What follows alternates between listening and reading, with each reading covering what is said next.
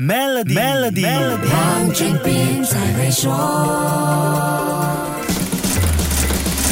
你好，我是黄俊斌。来到四月份，又是报税季节，你准备好所需要的文件了吗？清楚二零二二估税年有哪一些税务减免和回扣可以用来减税的吗？这一集我就来跟你说一说，让你可以在呈报之前再检查一遍，避免遗漏。还是要先简略的说一下那个老生常谈的话题：我收入低还需要报税吗？多少收入需要报税？那我们要先抓住一个重要的概念：呈报收入的报税工作不等于一定会交税，这要看个人全年收入。是否超过应纳税收入的门槛？打工而且没有商业收入，就是使用 B 一表格的纳税人，报税截止日期是四月三十号。如果使用电子报税，截止日期就是五月十五号。打工但是也有生意收入，也就是使用 B 表格的纳税人，报税截止日期是六月三十号。使用电子报税方式就有多十五天时间，截止日期落在七月十五号。我相信绝大部分人现在应该都已经是线上报税，可是。即使是线上报税，还是建议你提早做，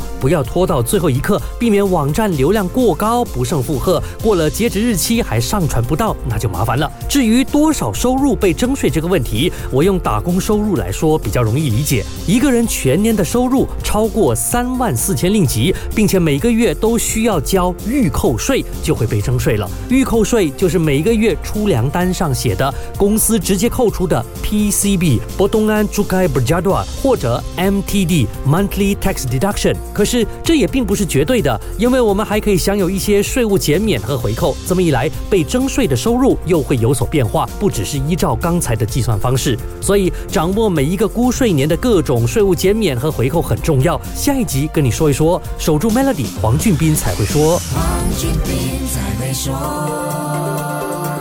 通过 Maybank Premier 的理财方案，为你建立财富的同时，还有机会赢取一辆 Mercedes-Benz 电动车。详情浏览 Maybank Premier Wealth.com/slash rewards，需符合条规。